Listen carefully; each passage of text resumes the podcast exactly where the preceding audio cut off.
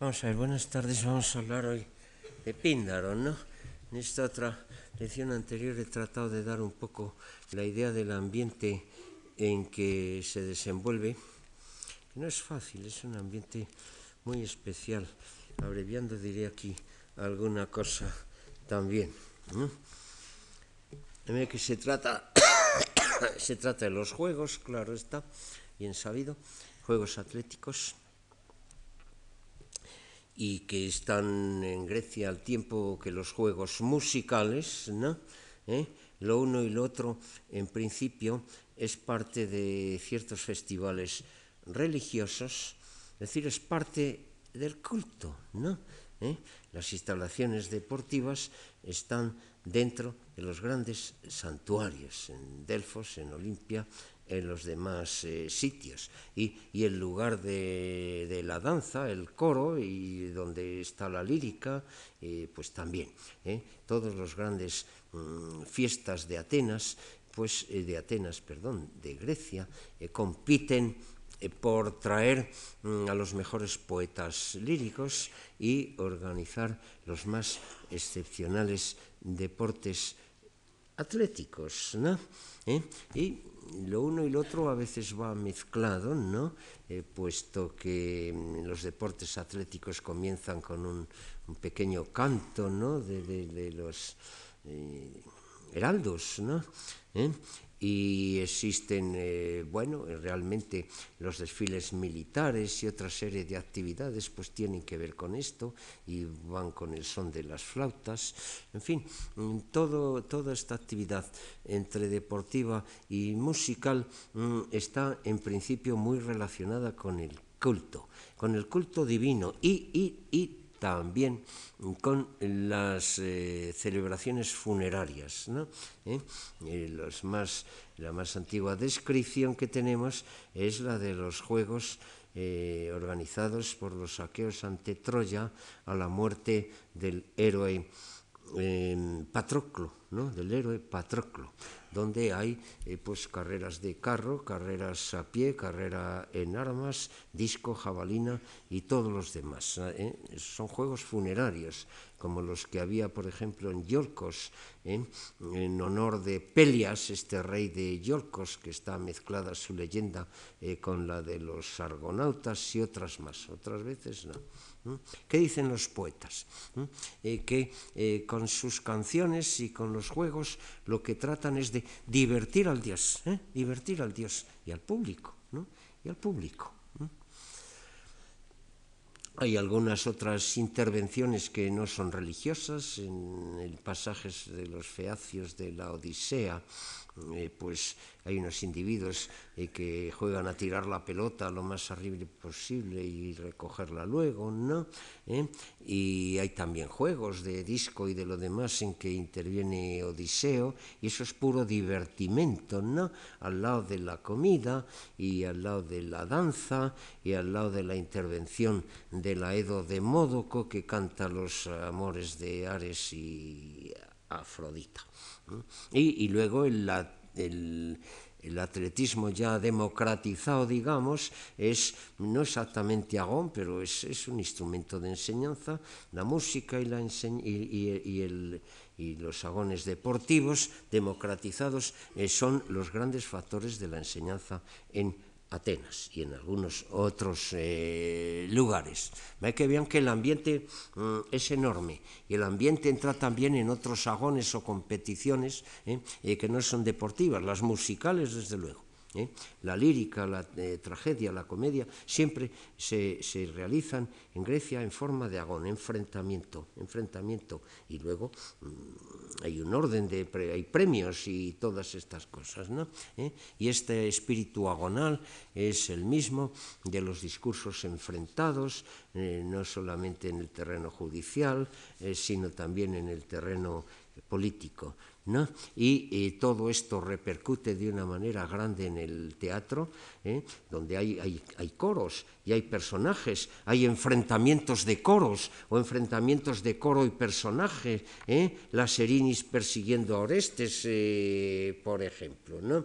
ecos de los agones que había, en que enfrentaban a hombres y mujeres, los encontramos en la Lisístrata, eh, los encontramos en la Medea y en otros lugares. De que el ambiente agonal todo lo envuelve y dentro de ese ambiente los agones deportivos, las competiciones deportivas, eh, eh, pues son sumamente importantes. Eh, pero esto eh, tiene un aspecto especial.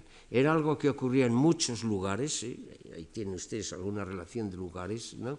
Mm, eh, pero eh, que en un cierto momento, eh, pues mm, tomó un, una facies, un aspecto muy especial en algunos lugares. Se crearon los grandes juegos internacionales, es la diferencia. Juegos locales los había en muchos lugares, musicales, deportivos. Grandes juegos internacionales, en grandes santuarios, pues, pues se crearon en Olimpia, saben, en Olimpia, en Delfos, en el Istmo y, y en Nemea, y en Nemea. Siempre se dice que es eh, conmemorando eh, algún gran acontecimiento del pasado, como tantísimas fiestas eh, que se dice que, que, rememoran tal enfrentamiento en guerras medievales o, la aparición de una virgen o cosas por el estilo. ¿no?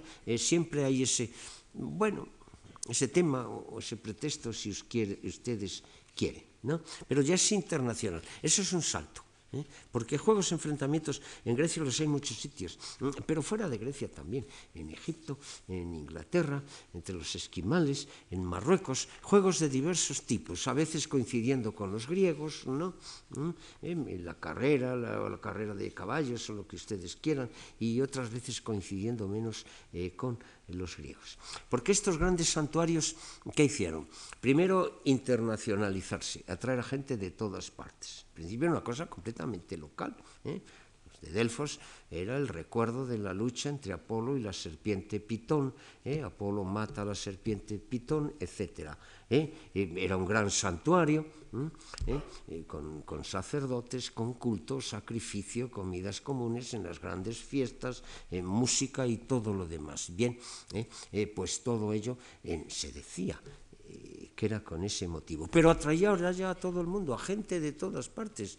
A Delfos venían los peregrinos, venían de, Tesalia, eh, bordeando el Parnaso, eh, venían de Atenas, venían del sur, atravesando el Golfo de Corinto. Eh ya saben, Olimpia, la tregua olímpica. De manera que esto sí que es nuevo, este es un salto nuevo. ¿No? Mm, este. ¿eh? Y, y, el que en un cierto momento estos juegos se convirtieran en un espejo de las ideas de las aristocracias. Se compite ¿eh? y el que triunfa es el mejor, eso ya está en Homero, es el mejor. El mejor, Aristos, el mejor. Eh, para los nobles, la arete, o sea, la virtud, es única. ¿Eh? No hay esta virtud y la otra virtud y las demás virtudes. Luego los sofistas lo discuten. En el Protágoras de Platón hay una gran discusión sobre si hay una virtud o muchas virtudes. Para los aristócratas la virtud es una. ¿eh? El que triunfa en el deporte, ¿eh? este triunfador es el mejor, no solamente en ese deporte, en todo en todo, en el acto, en, el gobierno, en la conducta personal, ¿no? Y esa virtud incluye mm, el respeto a la ley, el alejarse de la es decir, del exceso, de la violencia, de la intemperancia, ¿eh? mm, el seguir la norma y el proceder de una manera pacífica, ese es el ideal del héroe aristocrático. El triunfo lo confirma, ¿eh? y, pero el triunfador no es solo triunfador, triunfa su familia. ¿eh? ¿Eh? Y resulta que este hombre triunfa, este héroe triunfa, este personaje de los juegos triunfa, y, y, entonces el poeta va a venir a decirnos su estirpe, y suele acabar, al final suele estar un dios en el comienzo de su línea, ¿no? Entonces no hace más que confirmar, confirmar esto familias y, y la ciudad, ¿no? Cuando elogia a un, a un ejineta o es, el elogio de la isla de Egina, ¿eh? ese ideal, eh, un poco continúa todavía cuando gana un equipo de fútbol, los de su ciudad se consideran a todos ellos eh, vencedores, no solo al equipo, también ellos, ¿no? ¿Eh? y mejores que los de la otra ciudad. esta cierta representatividad, diríamos, del deporte, pues no se ha perdido. Este es el mundo eh, que hereda eh, Píndaro, ¿no? Otras cosas más, evidentemente, mm, eh, pueden decirse. Va a ser el cantor de la excelencia de estos héroes. Estos héroes, estos triunfadores en los juegos, son los herederos de los héroes guerreros, ¿no? En una fase primera, el triunfador en la guerra es el Aristos, el excelente. ¿Eh? Eh, Odiseo triunfa en la prueba del disco, los feacios, ¿no? Eh, resulta que es el excelente, no solo en la guerra, también en los juegos. Es una sustitución de los juegos, de la guerra. La guerra tiene dos sustitutos, no se puede estar guerreando siempre, ¿no? Para los héroes. Un sustituto es la caza y otro sustituto son los juegos atléticos y las aristocracias, eh, eh, pues han siempre, aunque la, española eh, medieval y posterior, la inglesa, siempre han cultivado, además de la guerra, la caza y el deporte. Demuestran la excelencia de los hombres. Deportes unos u otros, eso deriva, varía. ¿Eh? Los griegos no admitieron a todos los deportes en los juegos. ¿Eh? Ese artículo que yo cito mío, ¿eh? Mm, aquí, la bibliografía, em, ¿dónde está? Ah, sí, no, al principio. Mm, los Juegos Olímpicos del ¿eh? Mm, mito, rito y deporte en Grecia, hablo, hablo de juegos o deportes que había en Grecia y que no fueron admitidos en los grandes juegos. ¿eh? Los juegos de la pelota, ¿eh? juegos de la pelota, juego de la cuerda, ¿eh? cuando dos equipos tiran de los dos extremos de la cuerda.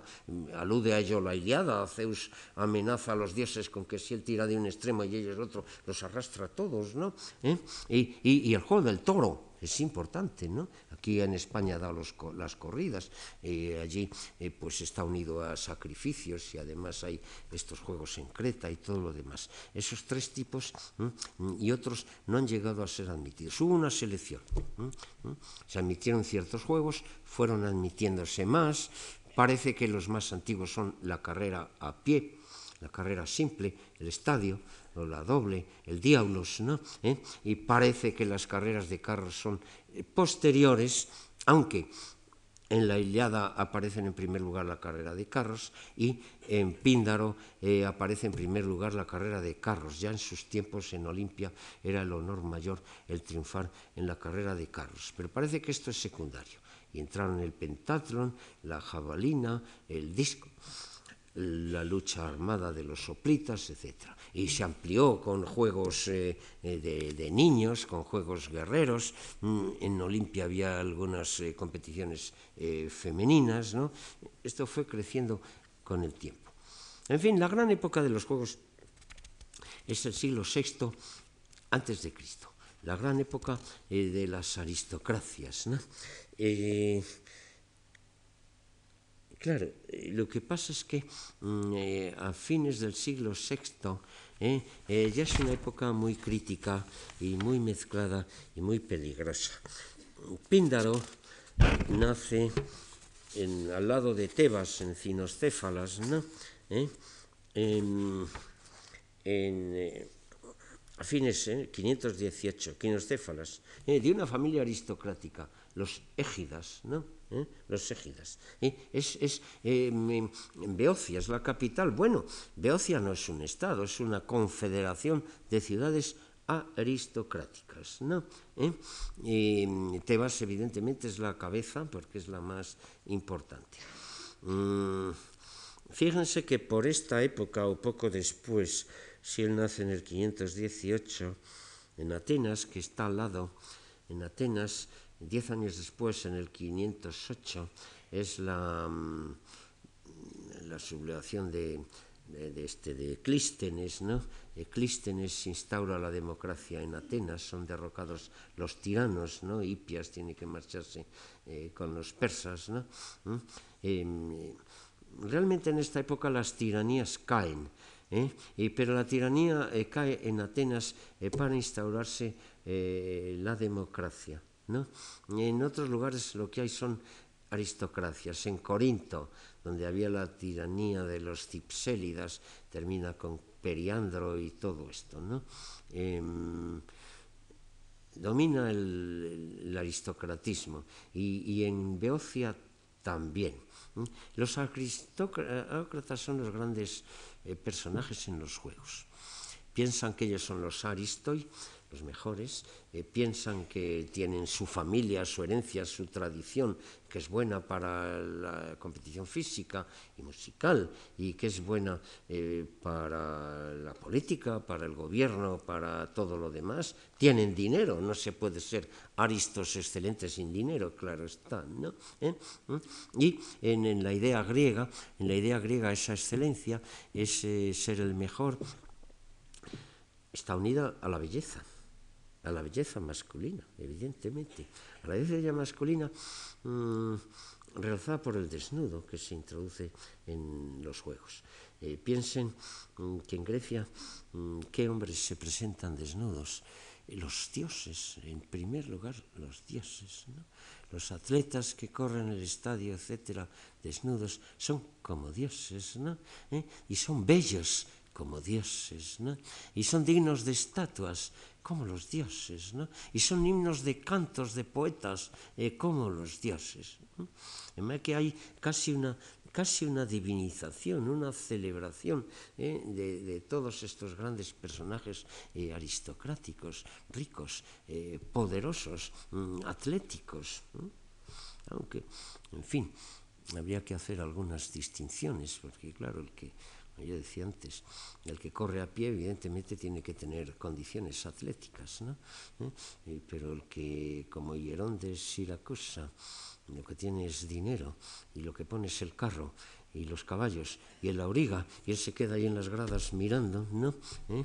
Y bueno, y es el premiado, es el que recibe el gran honor, ¿saben? Bueno, aquí ya realmente hay un poco de falsificación, diríamos, ¿no?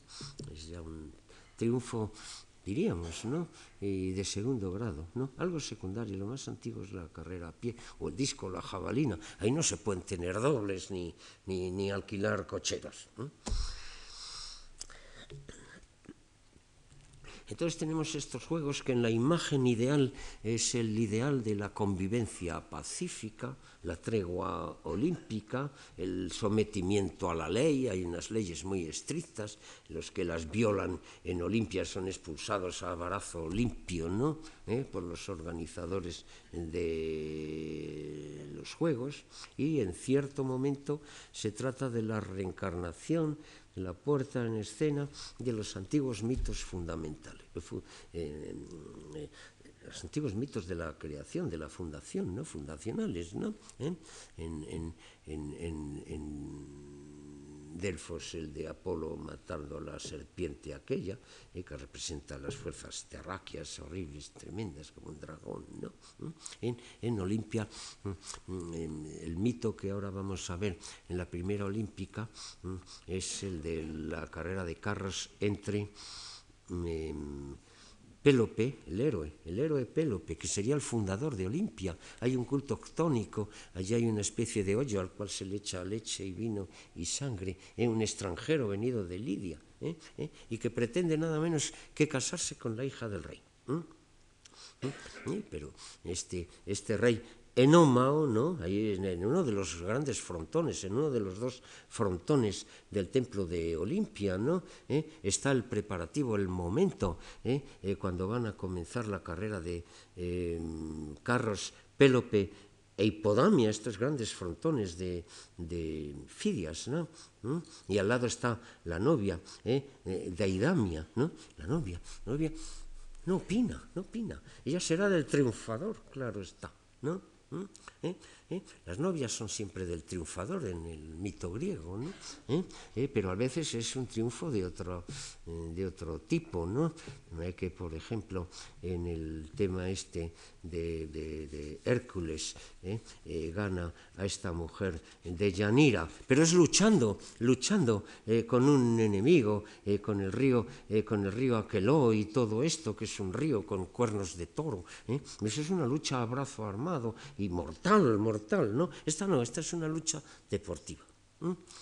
Entonces mm, viene el extranjero y pretende la boda de Hipodamia y este rey enómao ¿eh? a los pretendientes de su hija les desafiaba una carrera de carros, una carrera de carros, triunfaba, ¿eh? muy poderoso. ¿eh? Al vencido lo mataba simplemente, ¿no? Que ya, ya lleva muertos 13 pretendientes de su hija. ¿Eh? Entonces llega Pélope, y Pélope vence, y Pélope vence. Y, y, se hace dueño de la joven, ¿no? ¿Eh? ¿Eh? Y mata al padre. Con un solo verbo le basta uno, no dos, uno. Le basta Píndaro para contar esto. Gele, Gele, dainoma bien parcenon tesine Gele, cogió, tomó, ¿eh?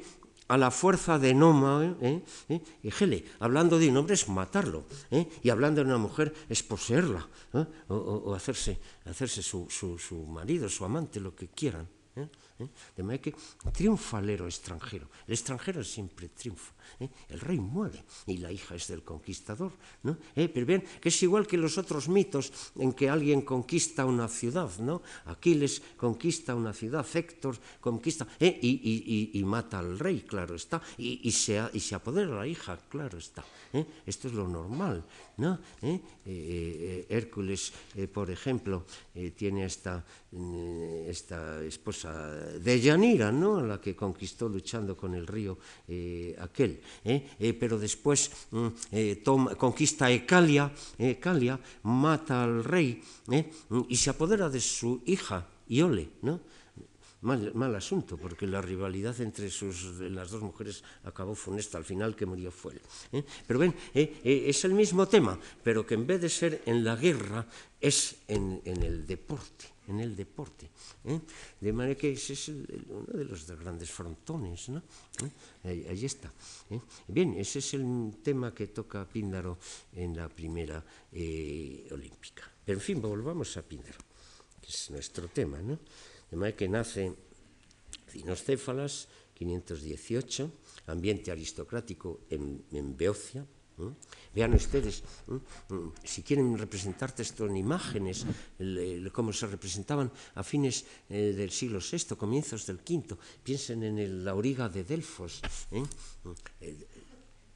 serio, rígido, aristocrático, eh, con los pliegues cayendo rectos, sin inmutarse. Eh, este auriga va a triunfar, va a tener el gran triunfo sin mover un músculo, ¿no? Ese es el colmo de la eh, perfección de la sofrosini. O piensen en los guerreros del friso, de los frontones del templo de Afaya en, en Egina, que encontrarán en la de, de Múnich, si van por allí, ¿no? ¿Eh? Porque allí fueron a parar, salvo algún pequeño trozo que se les escapó y está en Egina. Bien, ¿eh? y, y, con la sonrisa arcaica ¿eh? y ese aire de alegría, de impávidos en la batalla, ¿no? Ese es el ideal, es el ideal. ¿Mm? No hay que exagerar, no hay que gritar, no hay que... No, no, es absolutamente temperante el, el héroe. Y, logra todo, logra, logra, logra, logra a la heroína, logra a, Hipodamia, ¿no? ¿Eh? ¿Mm?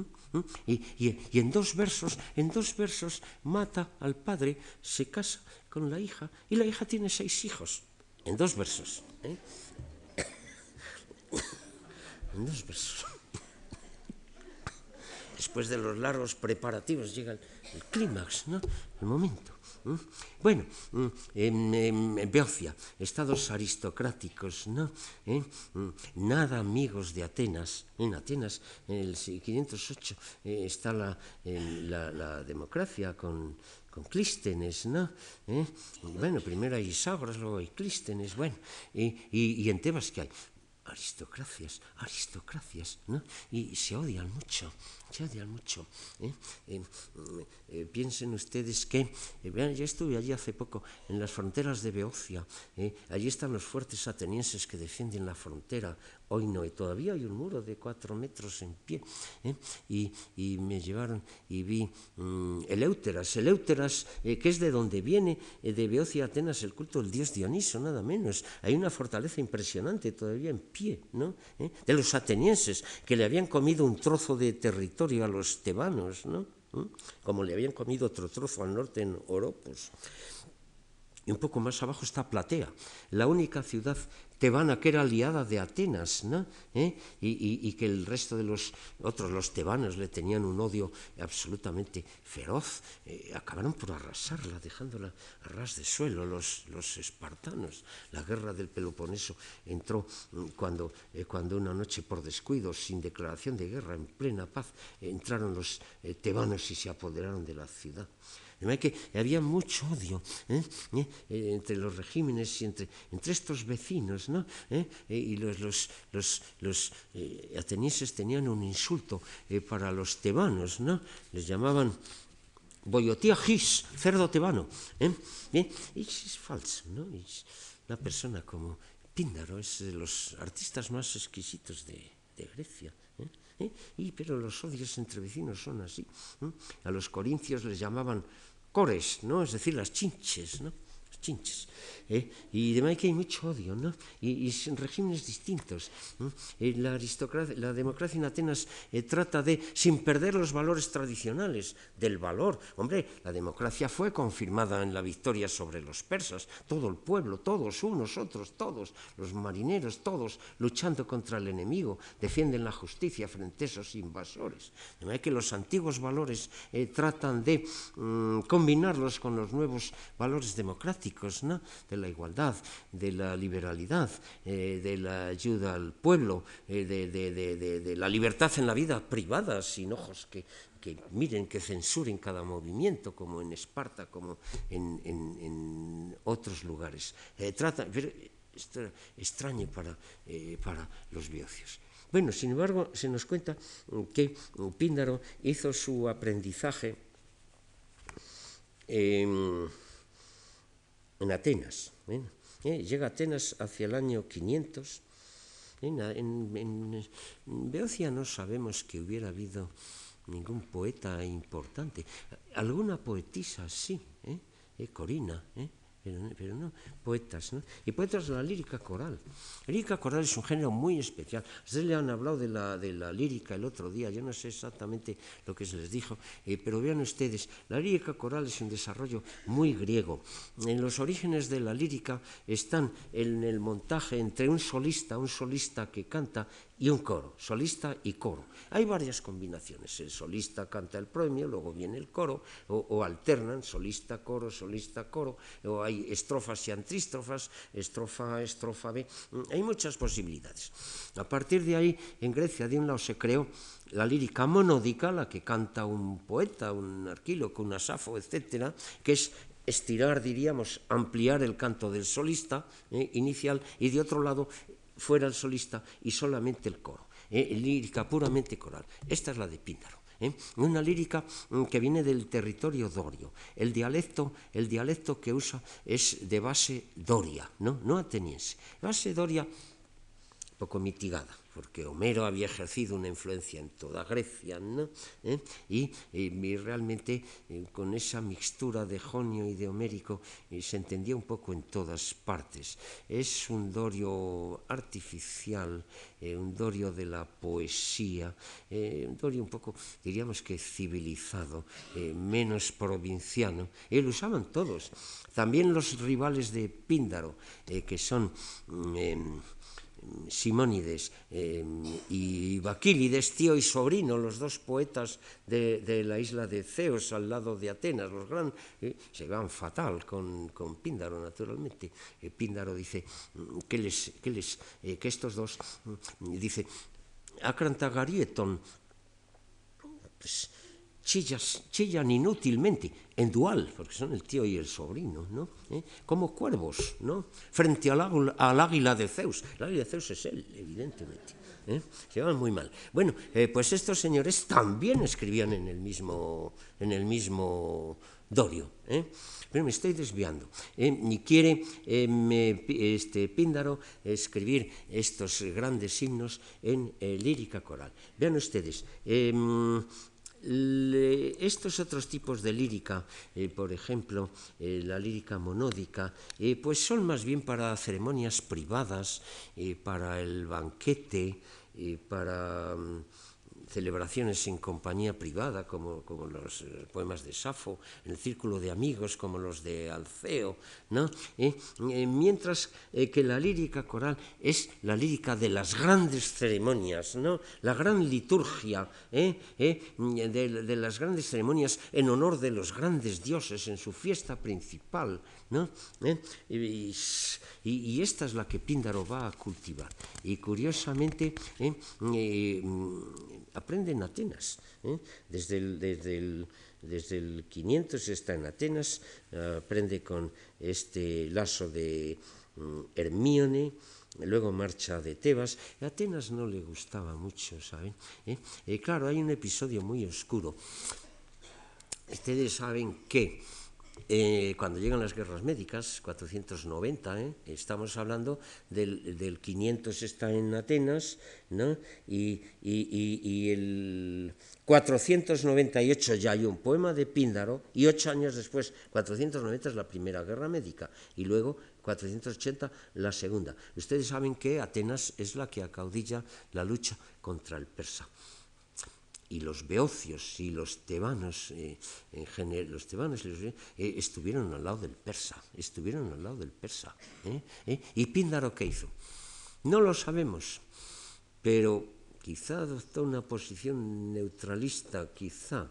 ¿Eh? No, no, no, no hace elogios de los griegos vencedores del persa, eh, calla sobre ese tema, eh, ni habla de Atenas, celebra a qué vencedores, pues a los de Gina, a los de Tesalia, a los de otras ciudades, y, pero no a los de Mégara, pero, pero no a los de Atenas. Mm, parece que más adelante hay un cambio de posición. Pero de momento, de momento eh, Píndaro eh, pues pertenece a otro ambiente, el de las antiguas aristocracias, y que no han luchado con el persa y que creen tener una superioridad moral.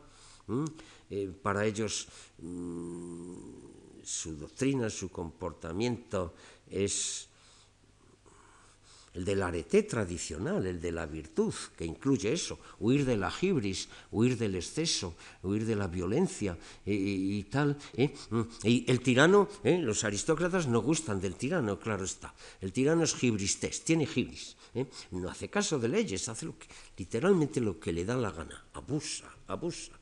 Se rodea de los peores consejeros, etc. Pero ¿y el pueblo? El famoso pueblo que en Atenas es el que tiene el poder ahora, ¿eh?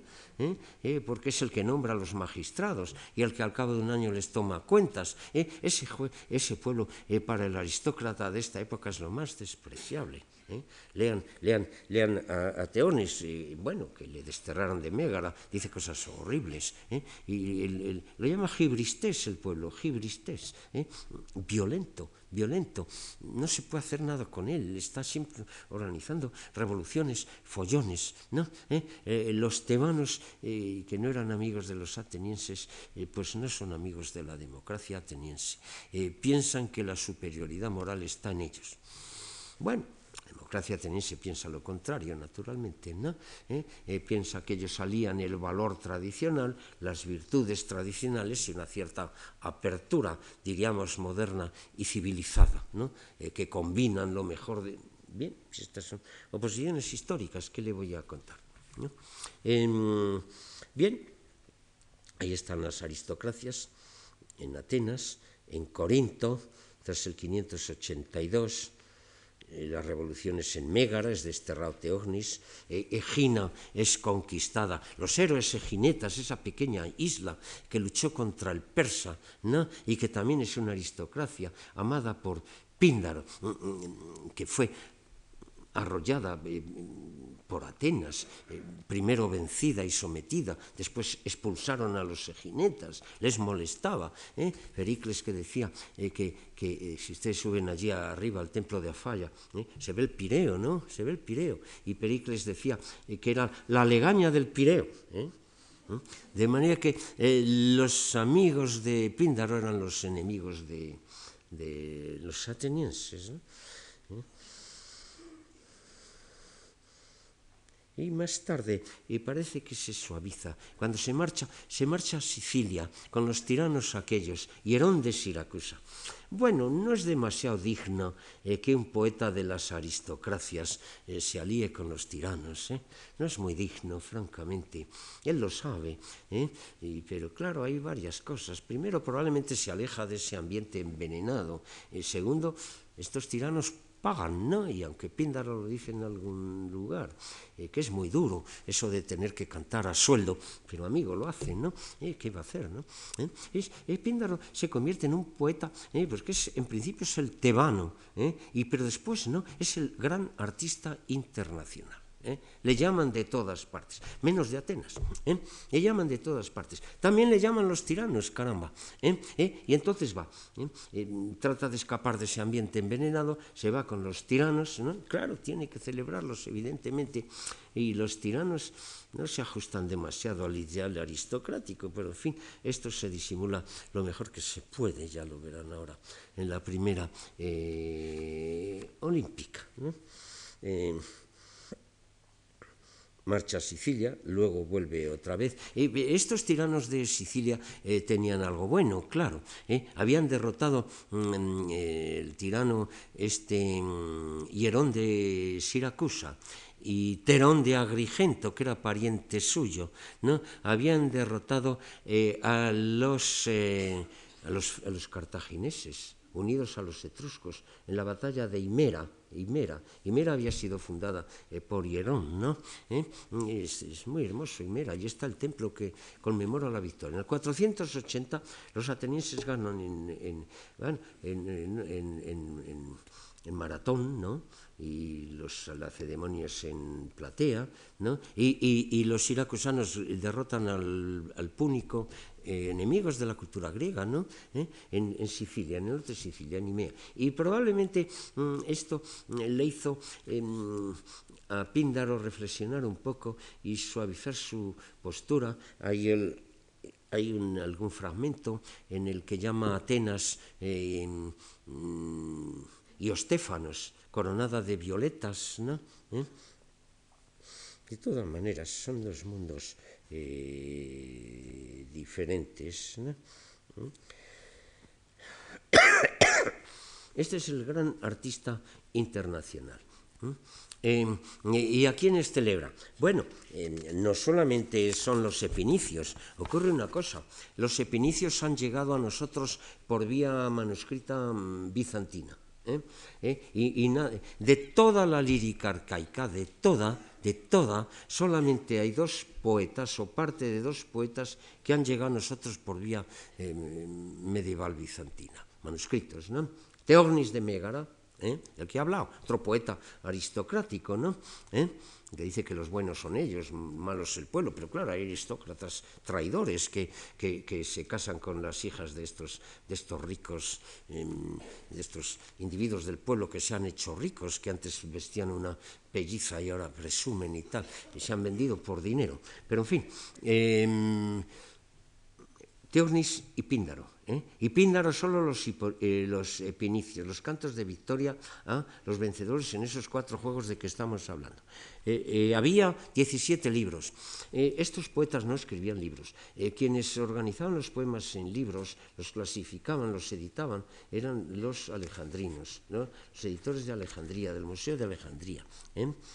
Hay un libro de himnos otro de Peanes, Peanes son, himnos en honor de Apolo, otro de Tirambos, dos libros en honor de Dioniso, eh, prosodia, dos libros, cantos procesionales, partenias, eh, tres libros, eh, cantos eh, cantados por mujeres, en celebraciones de, de, en que era importante la participación, o única o esencial, la participación femenina, ¿no?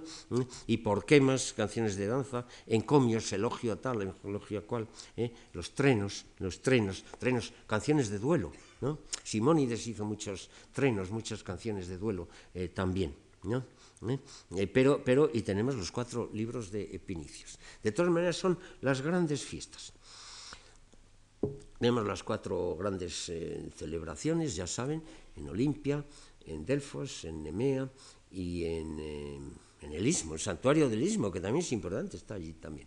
¿Eh? Bien, son grandes eh, centros culturales, ¿no? Con, con, con, con, montones de sacerdotes, ¿no? En Delfos, bastante avaros, según decían los demás, que ordeñaban al peregrino y todo eso, ¿no? Em, em, y con el templo, el gran templo de Apolo y los tesoros. Las ciudades que quieren hacer ofrendas al Dios, hombre, en el templo al Dios allí no cabe tantísima ofrenda, cada una se construye un templete, ¿no? Y allí pone esos tesoros. Y generalmente esos templetes en Delfos y en Olimpia son de ciudades lejanas, de las islas, de, de, los de Sicilia, de, y, por qué? Es que esto es, es una gente que, claro, son griegos, griegos exiliados, tienen cierto complejo. Ellos son tan griegos como los de Grecia y a lo mejor tienen más dinero. ¿eh? Y, la manera de hacerse ver, de ponerse en vedetes, es ir allí ¿eh? y llevar las ofrendas más ricas, mucho más ricas que las de los otros griegos de allí. ¿no? ¿Eh? que en esos eh, lugares hay todo eso más los mercaderes que vendían, más las instituciones para la organización política eh, o administrativa del santuario, eh, más a lo mejor un hotel como lo pusieron en Olimpia, son grandes lugares, los grandes templos bellísimos, ¿no? Eh, fíjense en Delfos, ha habido no sé cuántos templos que uno tras otro los terremotos han acabado con ellos, en el siglo VI los almeónidas, estos atenienses desterrados nobles, ¿no? Contrataron con Delfos a hacerle un, eh, un, templo a Apolo y el contrato era que se lo hicieran de poros, de poros, de toba, de piedra de esta, ¿eh? ¿Eh? Y, los almeones se lo hicieron de, de mármol. ¿eh? el aristócrata presume, no le importa gastar su dinero. ¿Eh? ¿Mm? Y estas ciudades dejadas de la mano de Dios allí al otro lado del mar, Firene, fíjense ustedes, todos estos ponen sus tesoros y van allí y traen a sus atletas y quieren vencer y quieren ser los primeros. ¿eh? que el ideal olímpico es muy hermoso, eh, pero desde el comienzo eh, hay ciertos, em, ciertos estados, ciertos tiranos que se aprovechan del, pues bueno, de una manera partidista, había, había política, vaya, por medio, ¿no? ¿Eh? Y el santuario de Delfos con su oráculo hacía política, apoyaba a unos y a otros. Bien, en fin, Píndaro está por encima de todas estas miserias, las encubre en la mayor medida que puede, puesto que trata de ver, eh, dar ese aspecto magnífico, ¿no? ¿Eh? De temperancia, de arete, de triunfo, de belleza, ¿eh? de superioridad. ¿eh? ¿Mm? El triunfador es Aristos y su familia y su ciudad. ¿eh? Y, el poeta también es Aristos, caramba. Y los juegos también. Es toda esa imagen. Los aspectos menos gratos los olvida un poco. A estos tiranos se permite darles consejos. Estos tiranos seguían esta moda ya de Polícrates de Samo, de traer allí una corte de poetas, ¿no? Allí fueron eh, Baquílides, eh, Simónides, Píndaro, en un cierto momento Esquilos, ¿no? ¿Mm? Estos tiranos hacen esto, son excelentes, el poeta también, el poeta se atreve a darles algunos consejos, ¿eh? se atreve a tirar algunos dardos envenenados contra esa competencia de Baquílides y de Simónides, ¿no? ¿Eh? y se arruga un poco el ceño eh, cuando tiene que celebrar cosas que no le gustaría mucho, ¿no? Eh, como el encomio que hace a Genofonte de Corinto. Este Genofonte de Corinto había regalado a la diosa Afrodita, eh, la diosa Afrodita eh, pues tenía un templo en, en, el Acro Corinto, no sé si ustedes saben el Acro Corinto, esa montaña terrible que hay junto a, Corinto, ¿no? ¿Eh? Que ahí hay una fortaleza franca y todo eso, difícil de subir. Bueno, y bueno, la famosa Afrodita esa, y que tenía eh, esta institución oriental que viene del culto de Astarte, de Fenicia, la prostitución sagrada, ¿no? ¿Eh? Estas sacerdotisas del, de la diosa, ¿no? ¿Eh? que aumentaban los ingresos del, del templo mediante sus actividades eróticas, por llamarlas de alguna manera. Eh, el Genofonte de Corinto había regalado 50, nada menos, ¿no? que eran esclavas, 50 de estas sacerdotisas a, la diosa, ¿no? y Píndaro tiene que celebrarlo. No le agrada mucho, el, el tema no le agrada demasiado, pasa como puede. Bueno, pasa como puede. Y bien, y este es Píndaro en este mundo de las aristocracias, sometidas a embates de las democracias, eh, sometidas a guerras intestinas de unas contra otras, eh, porque según la ideología aristocrática, eh, pues ellos representan el orden, la paz, el arete, pero bueno, entre sí mismos, pues algunas veces se asesinan unos a otros como en cualquier otro sitio, de manera que la imagen idealizada hay que tomarla con un poco de eh, mica salit, ¿no? Píndaro intenta hacer ver eh, los aspectos eh, gloriosos. ¿Qué hace cuando le invita? Pues mire usted, eh, algunas veces va a la celebración, ¿no? al mismo sitio, al mismo santuario. Por ejemplo, o, bien a la, a, la, a la, patria, a la patria del triunfador, y allá hay una ceremonia donde se canta el himno, desfila, allí está Píndaro, ¿eh? ¿Eh? y va a Siracusa, por ejemplo, a celebrar el triunfo de Hierón. ¿eh? El triunfo se celebra en el lugar, en el santuario, y en la patria del triunfador. Unas veces está en lo uno, otros en lo otro, otros en los dos sitios. ¿eh? y a, veces, a veces manda su poema, vamos, como si lo mandara por correo, envía con un propio el poema cuando no puede desplazarse. Es el gran artista internacional, fíjense. ¿eh? ¿Eh? fíjense que en esta época mm, Píndaro, bueno, es el gran poeta de la lírica coral. En tono menor están estos dos competidores suyos de que les hablo. Eh, Píndaro eh, muere eh, hacia el 46. Total, ocupa prácticamente la primera mitad del siglo V. Pues a lo que voy. Son los últimos, son los últimos. Se acabó la lírica coral, se acabó la mentalidad aristocrática. ¿Qué triunfa en esa época en Atenas? El teatro, el teatro la tragedia. Es otra mentalidad, es otra ideología completamente diferente. Que es, el último de una generación, de una ideología, y trata de presentarla eh, con su arte, ¿no? ¿Eh? ¿Eh? De la manera más brillante.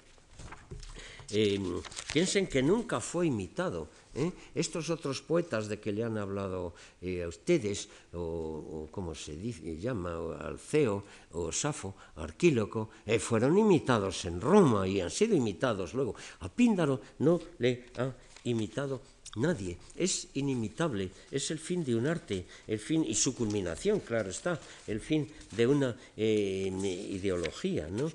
Hay un pasaje de, no lo encuentro aquí, de, Horacio, ¿eh? y no, lo encuentro ahora, pero dice más o menos, eh, excusándose, porque Horacio había imitado a todos los demás, dice, eh, piradum quisquis studet emulare, cualquiera mm, que, que, em, que, intenta emular a Píndaro, dice que, bueno, que es, que es como el que, el que se esfuerza con alas de cera, dice. ¿eh? Es decir, eh, saben que Dédalo eh, y, su hijo Ícaro se pusieron unas alas atadas con cera, no pegadas con cera, para escapar de una prisión en la que les tenía este, el Minotauro, quien fuera. Y, pero claro, este Ícaro pues quiso nada menos que volar hasta el sol y cuando se derritió la cera, pues paf, se vino para abajo. El que intenta imitar a Píndaro le puede pasar esto. Mm, dice, vitrio daturus nomina ponto, va a dar su nombre al mar de cristal. No le imita. ¿eh? Y, aquí en Occidente ha sido muy mal comprendido. Y este tipo de mentalidad y esta excelencia del deporte, eso de que el deporte mm, demuestre la excelencia. No, no entraba, no entraba. Ni siquiera las aristocracias que hacían el deporte, las justas medievales y todo eso, no entraba. Y no le cuento eh, estos señores ilustrados del 18, ¿no? ¿Eh? Sí. ¿eh? A los deportistas griegos tenían enemigos en Grecia, ¿no? Ella lo contaba antes, ¿no? Y Genófanes dice que qué es eso de que a esos deportistas les inviten a comer en el Pritaneo, en el edificio del gobierno. Y al no, y al no. ¿eh? Es un poeta, un pensador. ¿eh? ¿Eh? Dice, y, no son dignos como yo. ¿Eh? Y, Eurípides y, los cínicos, los atletas son bestias negras para ellos, puro músculo, pura brutalidad, falta de inteligencia. Bueno, ¿eh? ¿Eh? Voltaire decía, Vol, Voltaire decía que Píndaro era el cantor de los cocheros griegos, oígame. Ustedes imaginen los nobles del 18, ¿no? Con su carro y su cochero allí esperando a la puerta del, del teatro, ¿no? Y vean, vean qué incomprensión más terrible.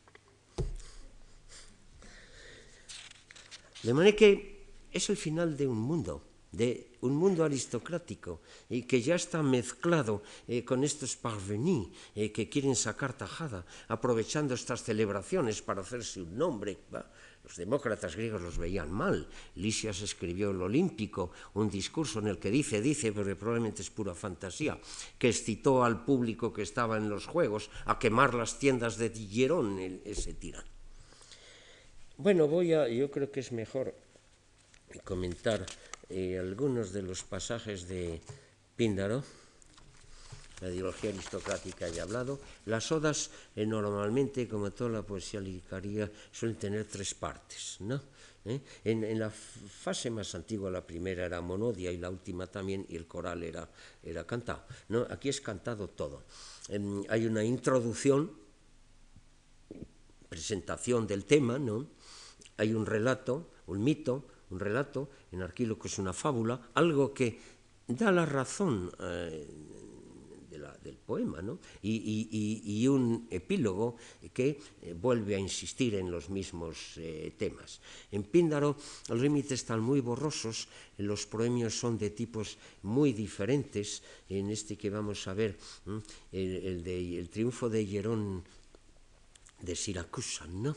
¿eh? la primera eh, olímpica, el proemio que celebra. Celebra los Juegos Olímpicos, ¿eh? como los más excelentes de todos. Los de Alejandría, los filólogos estos, son los que organizaron estos libros, pusieron esta oda, la primera de todas, olímpica primera, exactamente porque, eh, porque es el elogio de los Juegos Olímpicos pero puede ser el elogio de los juegos, el elogio del vencedor, el elogio de tal Dios que lo preside, el elogio de sí mismo, el elogio de su poema. ¿eh? Eh, Píndaro a veces eh, dice que presenta un, un, frontispicio, unas columnatas de entrada en un gran templo. Ese es el proemio, como las columnas de mármol con su espléndido frontón, o, la lira, la lira equivale al proemio, o los himnos, y hay muchísimas variantes. Luego, normalmente, en el centro hay que elogiar al poeta, eh, digo, perdón, al vencedor. Y se le elogia, y, pero este elogio se mezcla eh, con el elogio de la familia y con el elogio de la ciudad, ¿no? ¿Eh? Porque ya le digo, el triunfador da su honor y su gloria no solo a sí mismo, también a la familia, también a la ciudad. ¿no? Y resulta que muchas veces es que este vencedor era de las grandes familias aristocráticas, en cuyo origen que está. Pues un dios, un dios. ¿eh? ¿Cómo el descendiente de un dios no va a triunfar? ¿Mm? Cierto que hay generaciones oscuras, tampoco esto se le escapa a Píndaro, ¿eh? a veces en una familia noble, aristocrática, eh, pues, pues nace una especie de, garbanzo negro, ¿no? ¿Eh? Mm, pero esto no, no, se inmuta por eso, eso pasa, un campo excelente, hay un, año en que no da cosecha, pero al otro año dará una cosecha excelente. De manera que mm, suele ser el mito que glorifica y al final un epílogo que además puede dar consejos, ¿no? ¿Eh? ¿Eh? Y, a Llorón le dice, le dice eh, pues esto es, que no vaya más allá de las columnas de, Hércules, ¿no? que no, no traspase la puerta de bronce. ¿Qué quiere decir? Ten moderación, Hierón, ¿eh? Tú eres muy rico, eres poderoso, ¿eh? pero no vayas demasiado porque sería gibris. ¿eh? Este poeta se permite dar consejos a los tiranos, Arcesilao de Cirene, el consejo de que eh, perdone a un enemigo suyo, eh, un tal Damófilo. Suele ser la estructura mm, ternaria. Y, la descripción del evento deportivo, si puedo emplear esa palabra. Muy poca, muy poca, muy poca descripción, ¿saben? ¿Mm? Eh, describe mucho más Homero eh, cuando cuenta las carreras de carros aquellas, ¿no? ¿Eh? Mm, caballos, ¿no? En que le dice a Aquiles a los otros, venga a discutir la carrera. Yo no entro porque si yo entrara la ganaría de todas, todas, porque mis caballos no admiten competencia, me lo regaló a mi padre el dios Poseidón y tal. ¿Mm? Y, pero allí suceden una serie de detalles del que trata de obstruir con su carro el paso del otro, y de una serie de historias. Los dioses también se mezclan. ¿eh? Y, Apolo hace que Diomedes pierda el látigo. Para, bueno, ¿eh? allí hay descripción. Aquí muy poca, muy poca. ¿eh? Y sobre todo hay una regla de buena de cortesía, diríamos, ¿no? de buena educación. No se puede mezclar al que pierde, mencionarlo. ¿eh? ¿Eh? Se menciona al vencedor, pero no al segundo ni al tercero, al que pierde no, ¿eh? que pierde no. De mala educación. Eso lo hacía eh, Simónides, pero claro, estos jonios no tenían buena educación. Y, Simónides le criticaban mucho de que en, alguno de estos cantos de victoria pues escribía Epexat o crios ucaikeos. Dice, fue trasquilado el carnero espléndidamente. Carnero era el nombre del vencido, ¿sabe? O crios, ¿eh? el carnero fue trasquilado, ucaikeos, en forma, en forma conveniente, ¿eh? fue trasquilado, como si fuera una oveja. ¿eh? Muy mala educación, eso le criticaba. Estos no, no, tenían formas, ¿no? Como el aristócrata. Hierón de Siracusa, vean, esta, la famosa Oda, la Oda primera. Hierón había vencido en la carrera de, carros. ¿no? Las carreras de carros eran eh, las más valoradas ¿no? en esta época. y probablemente es una cosa secundaria en la historia de los juegos. ¿no? ¿Mm? Mm, eh, pero claro, la mala suerte eh, que Hierón había ganado en la carrera de carros tirados por mulas, ¿no? Eh, cuando la que da más honor es la carrera de carros tirada por caballos. ¿eh? ¿Eh? Y en cambio su pariente, muy amigo, pero tampoco se lleva muy bien, Terón, ese logró la victoria con el carro llevado por caballos. Mm, en Píndaro mm, pone la mejor cara posible y le dice más o menos que otra vez será. Y mm, efectivamente, Hierón eh, gana con los carros en el 476, con las mulas, vaya, perdón, y en los Juegos Olímpicos siguientes, que serían 72, nada, 68, en el 68 ya logró Hierón la victoria con el carro. ¿eh? ¿Ves esa famosa frase? ¿eh? eh Aristón, Aristón Mengídor, ¿no? ¿Eh? Lo mejor es el, agua. ¿eh? ¿Cuáles son las cosas más excelentes? Pues miren ustedes, entre los líquidos, el agua, ¿no? Bueno, ahora no encuentro. Ariston Mengidor, ¿eh? esto es don Miguel, de Unamuno que citaba a veces a los griegos, pero, pero, pero alguien hizo la estadística de las citas que hacían los griegos, las tres cuartas partes era eso de que lo mejor es el agua, ¿no? ¿Eh? Y, no todos los griegos eh, eh, no todos los griegos opinaban lo mismo, ¿no? Cratino, el poeta cómico, decía, Hidormen pinan, eudenan. Si bebes agua no vas a decir nada, nada sabio. ¿eh? Pero, era, pero era un cómico, claro, que escribió una, escribió una comedia que se titulaba Pitine, la botella, que es aquello que él parece que prefería. Eh, y Joder, Jesús hizo menón pur, jate, ¿eh? pero el oro como fuego ardiente brilla, nicti me gano eso mm, en la noche más que la riqueza que hace grande al hombre. Eida es la garín, pero si quieres cantar, mmm, eh, eh, querido corazón, no, no busques, no busques ningún otros juegos, eh, em, eh, ni, ni, ni, ningún astro más brillante en el día eh, que los Juegos de Olimpia. Bueno, se lo voy a leer en español, ¿no? Esta es la traducción de, perdón, es que Perdón, porque es que tenía otro ejemplar de estos marcadas las páginas para no perder tiempo, ¿no? buscando los pasajes, ¿no?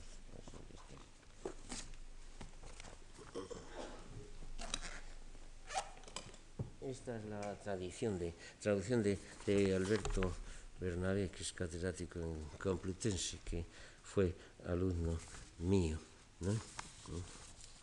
Vean lo de Horacio. Epidaron quisquis tu de temulari. Eh, Iule, Julio. Cerati sope de Dalia.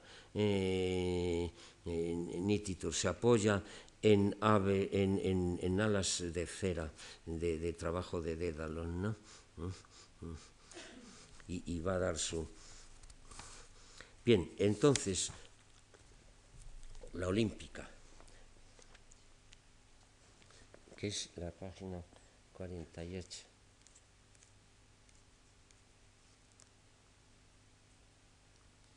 ¿Dónde está? Esta es la 2. La 1. Lo mejor es el agua. Y el oro como fuego incandescente se destaca de noche sobre la soberbia riqueza. Mas si es cantar unos juegos lo que anhelas, corazón mío, no busques ya de día con tu mirada por el cielo desierto, un astro esplendoroso más ardiente que el sol. En el cielo, ¿cuál es lo primero? El sol. Y no podremos hablar de certamen más ilustre que el de Olimpia. Entre los certámenes, ¿cuál? El de Olimpia. De allí brota el himno celebérrimo, que corona la fantasía de los poetas para cantar al vástago de Crono, ¿eh? llegado al opulento a Zeus, ¿no? Zeus es el patrono de los juegos llegados, llegados él, el poeta, eh, Píndaro, eh, al opulento hogar venturoso de Hierón. De manera que, ¿qué es lo mejor? El agua, el fuego, el sol, los Juegos Olímpicos. Y entre los tiranos, ¿quién? Hierón. ¿eh? Y entre los poetas, él, evidentemente, ¿no? ¿Eh? Quien por derecho divino posee el cetro en Sicilia fecunda en rebañas, cosechando la cima de todas las virtudes, Asimismo, se eh, goza en la flor de la poesía, le gusta la poesía, con la que con frecuencia jugamos los hombres como yo en torno a su mesa acogedora, es invitado del tirano, claro. Baja pues de la escarpia la dórica forminge, la lira. El si de algún modo la gloria de Pisa y Ferenico sumió tu inteligencia en los más, más dulces desvelos. Ferenico es el caballo, ¿eh? es el, él lleva victorias, ¿no? ¿Eh? Cuando a orillas del Alfeo se lanzó Ferenico en la carrera, ofreciendo, bueno, es el caballo, más bien diríamos que es la mula o el mulo, ¿no? ¿Eh? Eh, esto no es muy poético, pero eh, ofreciendo su cuerpo no precisado de acicate, ese, caballo ¿eh? no hace falta aguijonearle, corre por sí solo, y emparejó con la victoria a su dueño. El rey siracusano, entusiasta de corceles, su gloria resplandece en la colonia pródiga en varones del lidio Pélope. Ya está el mito, ¿eh? ¿Eh? ya viene Pélope, es el fundador, de quien se enamorara el prepotente Posidón. ¿eh?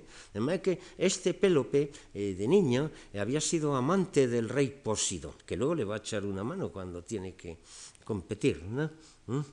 Conductor del carro subterráneo desde que Cloto lo sacó de la caldera purificante con su hombro reluciente armado de marfil. Este, este, este Pélope hay un mito, hay un mito según el cual eh, su padre Tántalo había invitado a comer eh, a los dioses y quiso probar la sabiduría y la, de los dioses, ¿no? y, y, en el guiso metió un trozo el hombro de su hijo. ¿eh?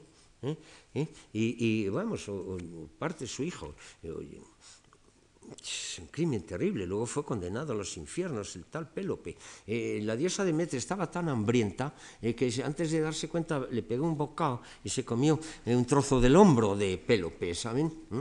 Eh, mm, el padre lo había partido en trocitos, ¿no? Eh, pero la diosa, el hombro, y, y, y, pero entonces, entonces bueno, el dios Posidón mm, metió en una caldera todo el cuerpo y lo resucitó a, a, Pélope. Y claro, y claro, el hombro ya, ¿qué le se iba a hacer si se lo había comido? ¿eh? Le puso un hombro de marfil, ¿sabe? Un hombro de marfil. ¿eh?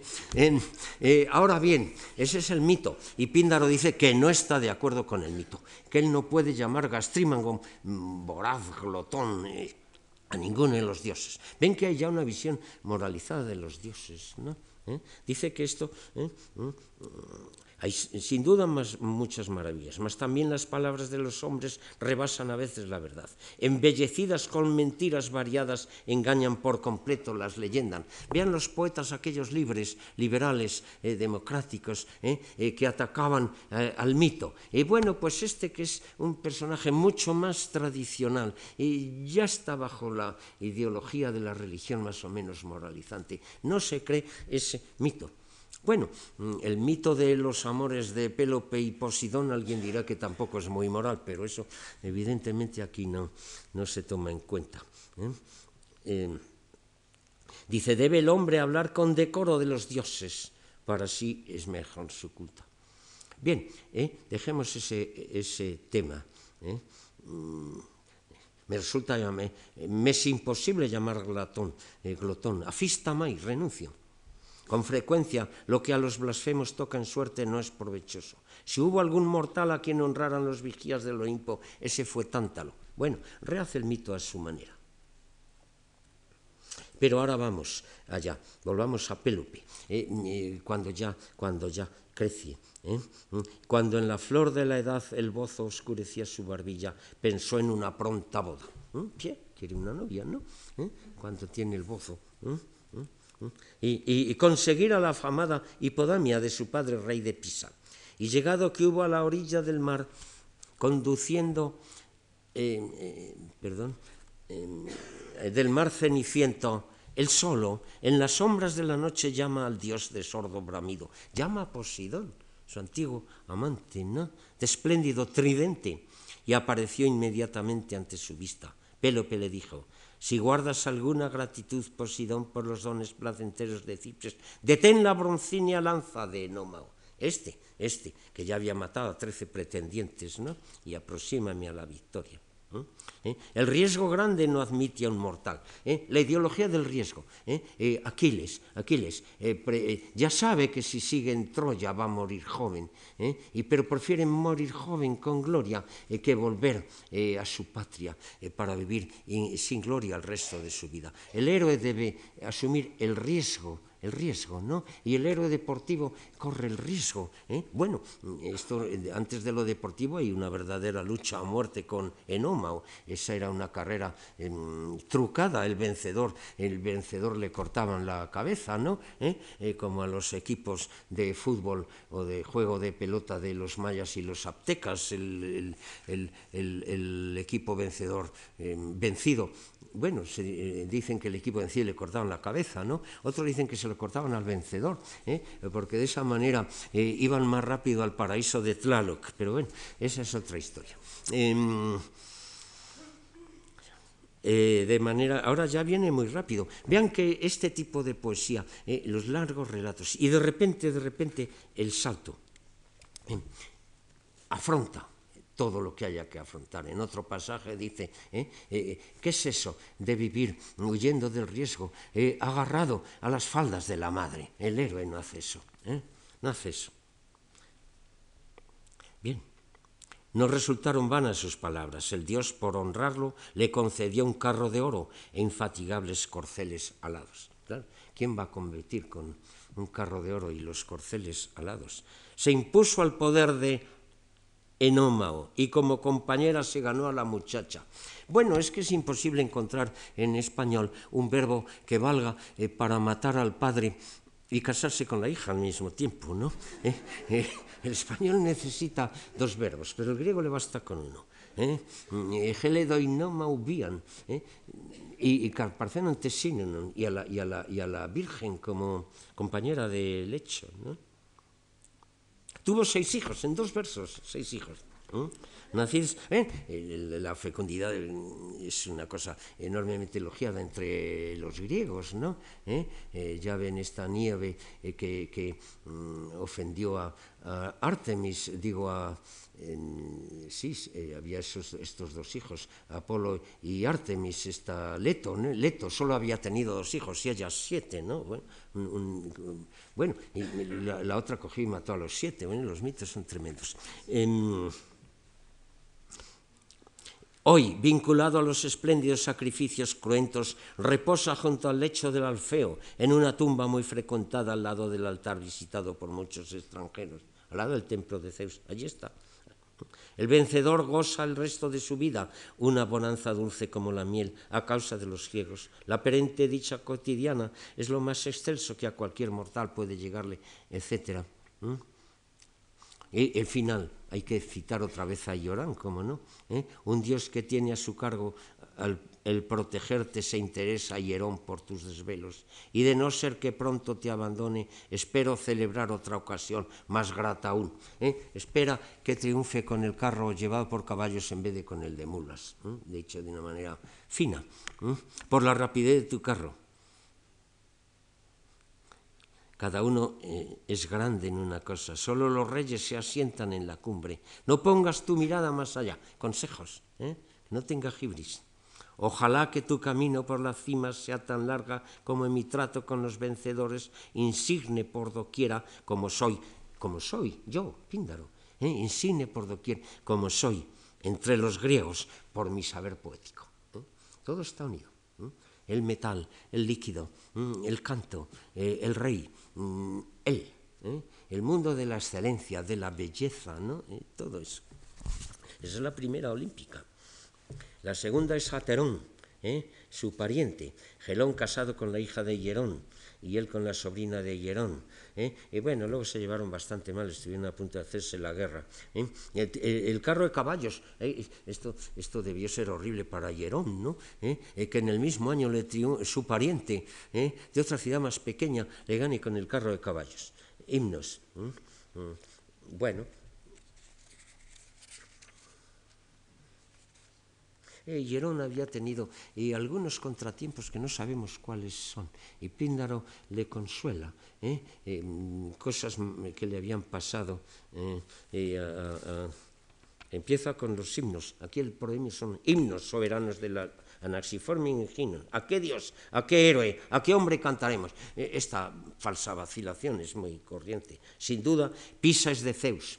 La Olimpiada como lo más la Olimpiada como lo más preciado del botín de guerra la instituyó Heracles. El otro mito, Heracles eh, compitiendo en la carrera con los dáctilos del Ida. Y es Aterón. ¿A qué dios? ¿A qué héroe? ¿A qué hombre? A Zeus, a Hércules o Heracles, Aterón, ¿no? A quien debemos celebrar por su cuadriga victoriosa, hombre justo por su observancia de la hospitalidad, baluarte de Acragante, salvaguardia de la ciudad, flor de ilustres mayores. Bien, y hay una serie de temas eh, de los sufrimientos. Las hijas de Cadmo eh, sufrieron, Semele ¿no? ¿Eh? Eh, eh, la, la, amante de Zeus, ¿eh? y cuando la hiere el, el, el, rayo, pero luego nace su hijo eh, Dioniso, ¿no? otros cuantos eh, temas, ¿no? ¿Mm? Polinices, los dos hermanos, Eteocles y Polinices, muertos ante Tebas, con, con doble, el fratricida, pero su hijo Tersandro, Quedó Tersandro, quien honrado en competiciones juveniles y en combates de guerra, fue el retoño defensivo Sor del oral de los Adrástidas, etc. La riqueza, astro brillante, el más genuino resplandor para un hombre, la riqueza, ¿eh? sin pudor ninguno. Y si uno que la posee conoce además el porvenir, esto es, que las almas violentas de los muertos aquí en la tierra pagan enseguida su castigo y, aquí hay un pasaje eh, sobre la vida después de la muerte, una cosa de tintes eh, órficos y que no comprendemos muy bien. Y en Sicilia mm, había mm, mucha expansión de las doctrinas órficas. Se encuentran en las tumbas esas laminillas de oro eh, con instrucciones para recorrer el camino hasta el lugar de los afortunados. Es posible que todo eso. Sabio es quien por naturaleza conoce muchas cosas. Vean ustedes, la gran polémica entre la ideología aristocrática y democrática. El sabio es por naturaleza, ¿eh? por la familia, por la herencia. ¿eh? Eh, y la ideología democrática. No, aprender, aprender. Esa es la gran discusión en el Protágoras de, Platón. En la Olímpica Sexta, Aegesias de Siracusa, un personaje importante de Siracusa, de la de la corte, ¿no? ¿Eh? Es, es, muy notable. ¿eh? Eh, asentadas las columnas de oro para el pórtico de hermoso paramento de un santuario, lo erigimos. El, el proemio es, el pórtico, magnífico, el proemio de Píndaro. Aquí lo más interesante es contar la genealogía de este triunfador, que viene que nada menos que del dios Posidón. Como ven ustedes, da bastante juego eh, aquí en Pindar. ¿eh? Evadna. ¿eh? Mm, esta Evadne, unida al Cronio, hijo de Zeus, ¿no? Posidón, parió una hija de violacias trenzas, Evadna. Estos son los antepasados de este triunfador. Había escondido su preñez sin boda, bajo los repliegues de su manto y en el mes señalado envió a unas serpientes con la orden de que entregaran la criatura al cuidado del héroe hijo de Élato, de, Epito, que era rey de los arcadios. Allí se crió Evadna. ¿Eh? Que es, esto es. Eh, y gracias a Apolo conocía por primera, eh, por, por, vez primera la dulzura de Afrodita. De manera que es hija del Poseidón, ¿no? ¿Eh? y, es, y, es, amante de Apolo. ¿eh? Y, y, va a salir una familia de adivinos, porque Apolo es el dios de la adivinación. ¿eh? Mientras Evadna dejaba su ceñidor carmesí. Y, y, Píndaro es muy amante de los colores, el mundo de los colores. Es, es, el mundo de la excelencia, de toda esta belleza, del oro, de las flores, de todo lo demás. Evadna dejaba su ceñidor carmesí y su cántaro de plata. ¿eh? ¿Eh? Mm, bajo la umbría espesura. Y probablemente eh, va, va, a la fuente, ¿no? Las mujeres en Grecia, eh, para salir de casa, lo normal, o van a una fiesta o van a la fuente, ¿no? Como aquí van a la iglesia en las novelas del siglo XIX. dejaba su ceñidor carmesí, su cántaro de plata bajo la umbría espesura, y estaba en el trance de parir a su hijo, dotado de divina inspiración. Era hijo de Apolo, ¿cómo no? Entonces el de Aurea Melena, Apolo, dispuso que la asistieran Ilitia, la sosegadora, y las Moiras, ¿no? ¿Eh? El dios, ya que la deja sola en ese trance, por lo menos le manda una partera, ¿no? ¿Eh? Ilitia, ¿eh? la diosa de los alumbramientos, ¿no? Y de dentro de sus entrañas salió enseguida a luz Yamo, ¿eh? este es el antepasado, en medio de placenteros dolores de parto, placenteros dolores. ¿eh? Se juega entre dioses, ¿no? Comprenden? Placenteros dolores de parto. Afligida, lo dejó en el suelo al niño. Pero dos sierpes de ojos zarcos lo criaron por designio de los dioses. ¿eh? No solo le manda a la diosa de los alumbramientos, y Litia le manda a dos serpientes para que alimenten el niño, ¿eh?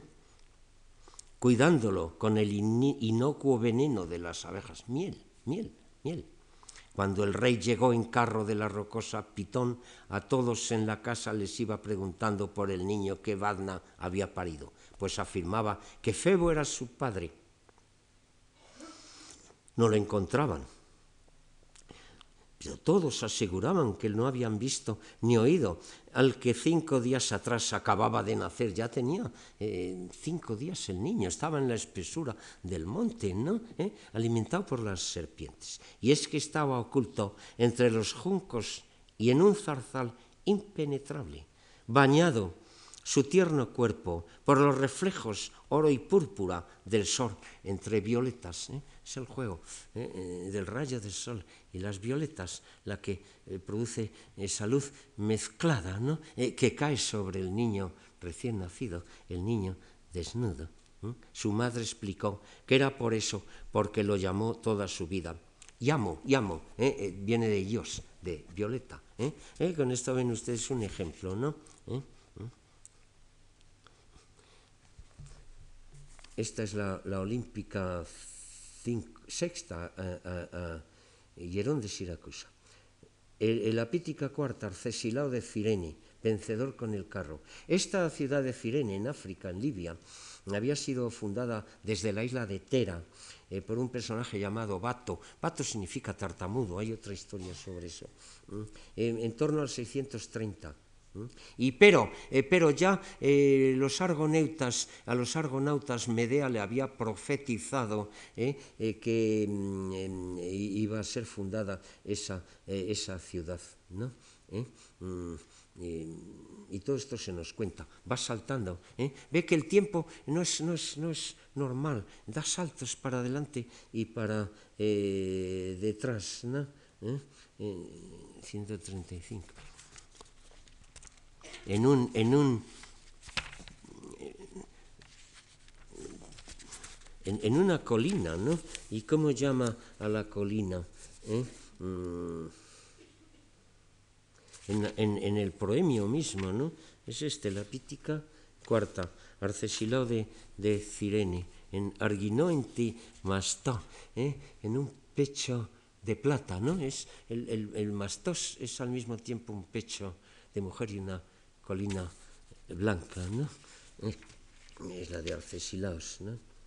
Y cuenta la llegada de Jasón a Yolcos y, y, al final pide perdón para ese Damófilo, eh, que era un, un, enemigo, por lo visto, del rey. Se atreven, estos poetas eh, tienen mucho poder, ¿no? En el 163 tenemos a la pítica octava, Aristómenes de Gina, este es un vencedor en la palestra, ¿eh? Eh, en el año 446, el último de Píndaro, el primero es del 498, ¿no? ¿Eh? Y, el último este. Y, aquí sí queda un poco en el epílogo la descripción de las victorias y, cuenta las, las, numerosas de victorias, ¿no? Es la, la 8. Y probablemente un premio Aristómenes tienes en Mégara, eh, así como en la hondonada de Maratón. Y en cuanto al certamen local de Era, eh, con un triple triunfo demostraste tu dominio con tu esfuerzo. Desde lo alto caíste con aviesa intención sobre cuatro cuerpos, el pugilato, ¿eh? y, luchaba con cuatro adversarios y a todos los tiró al suelo. ¿Mm? ¿Mm? Para quienes ni en la Pitíada se decidió un retorno grato como el tuyo, el triunfo de la vuelta al vencedor. Ni al regresar junto a su madre, el dulce rey suscitó benevolencia en torno suyo. Eh, aquí, sin nombrarlos, los vencidos ya se ve que a estos nadie los va a recibir bien, ni su madre siquiera.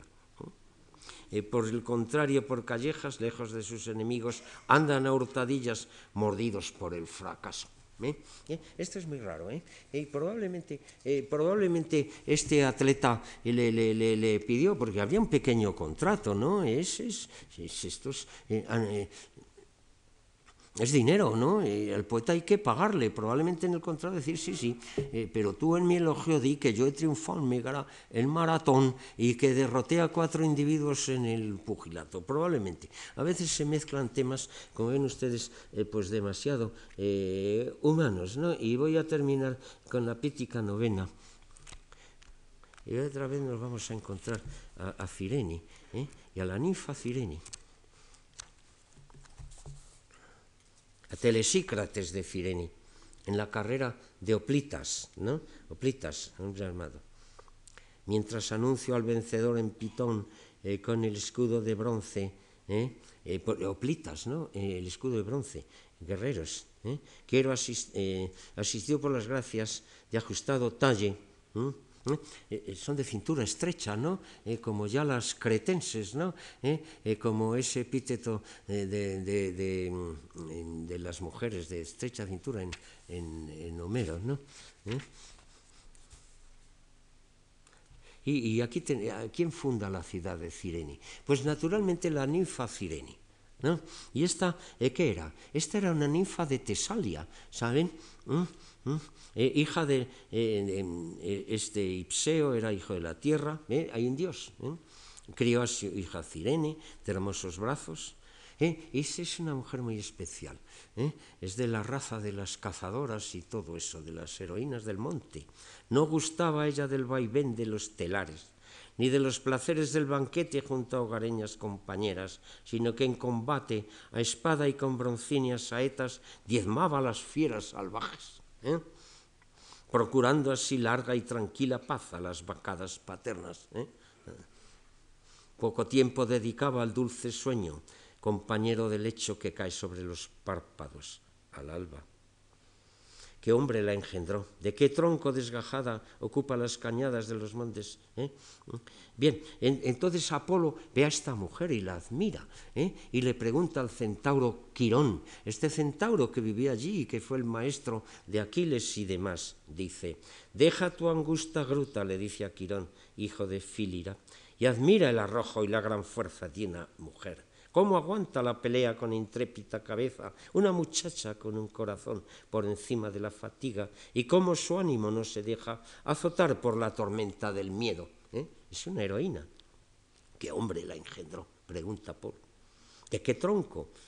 Desgajada, ocupa las cañadas de los montes umbríos y gusta de un valor ilimitado. ¿Es acaso ley divina que mi gloriosa mano, eh, fíjense lo que dice Apolo al ver a esta mujer, ¿es acaso ley divina que mi, em, que mi gloriosa mano, dice Apolo, se pose sobre ella y coseche el fruto de su unión, dulce como la miel? Eh? La pretende ya desde este momento, solo por contemplar su valor el inspirado centauro, sonriendo ligeramente con el enarque sereno de sus ojos, al punto le respondió a su profecía. Ocultas están febo las llaves de los sacros amores, en poder de la sabia persuasión. ¿eh? El amor viene por peizo, persuasión. Entre dioses y hombres da por igual vergüenza lograr abiertamente dulce coyunda la primera vez, dice el centauro, ¿eh? le da lecciones de moralidad. ¿eh? Y, pero el centauro se, hace una cosa irónica. Pero, pero dice, ¿cómo Apolo pregunta? ¿Quién es? Lo sabe de sobra si es un dios, si es adivino. Me preguntas, Señor, ¿de dónde viene el linaje de la muchacha? Tú que todo lo conoces, de todo lo conoces el término señalado, así como todos los caminos y cuántas hojas hace brotar la tierra en primavera y cuántas arenas en la mar y en los ríos se ven revueltas por las olas y los embates del viento. Tú que vigilas cuidadosamente lo que va a suceder y de dónde. Mas, si aún así tengo que competir con un experto, Apolo, no me gusta mucho esta palabra, ¿no? Hablaré Tú viniste a este valle para ser su esposo y te dispones a llevarla al exceso jardín de Zeus, allí en del mar. Allí la harás reina de la ciudad, tras haber congregado un pueblo isleño en una colina ceñida de llanuras. Pero ahora la augusta Libia de amplios prados acogerá propicia la gloriosa novia. ¿Eh? El mito, el mito, ¿eh? el mito. Pero este caso, el mito, es un mito no en honor del vencedor, que probablemente no tenía familia que elogiar. ¿Eh? Elogia su ciudad, elogia Cirene, ¿eh? porque Cirene viene de la ninfa, ¿eh? y la ninfa es la amante de Zeus, y, todo esto. Bien, Píndaro, en ustedes, después de todo, se aproxima a una religión moralizada y en algunos momentos se da cuenta de que es el último de, una generación, de una ideología y, de los temas de la epopeya, ¿eh? la tragedia insiste en el tema del dolor, del sufrimiento en la vida humana. Los epinicios y todo esto insisten en el tema del triunfo, el tema del triunfo. Y, pero no se le ocultan los problemas. Eh, eh, es famosa esa frase de Píndaro. Mm, el hombre es el sueño de una sombra. El hombre es el sueño de una sombra. De manera que tampoco se le puede mm, juzgar con una sola palabra. Es un artista y un poeta impresionante. Es un cantor de los de los valores aristocráticos, es un amigo de los príncipes, y, pero también es un pensador y a ratos melancólico termina ahí, no tiene descendencia, se ha acabado. Lo que habrá será el teatro, lo que será otro, otros tipos de lírica, eh, mucho más sensacionalistas, mucho más humanos, mucho más eh, festivos. ¿no? Y, nos da la imagen de eh, una cultura, la cultura aristocrática, presentada naturalmente con una idealización tremenda, ¿no? Y que, que, es difícil de repescar por otras fuentes. Teornis es la que está más próxima, ¿no? ¿Eh? Después de Píndaro, ¿no? ¿Eh? Con esto creo que podemos dar por terminado. Muchas gracias.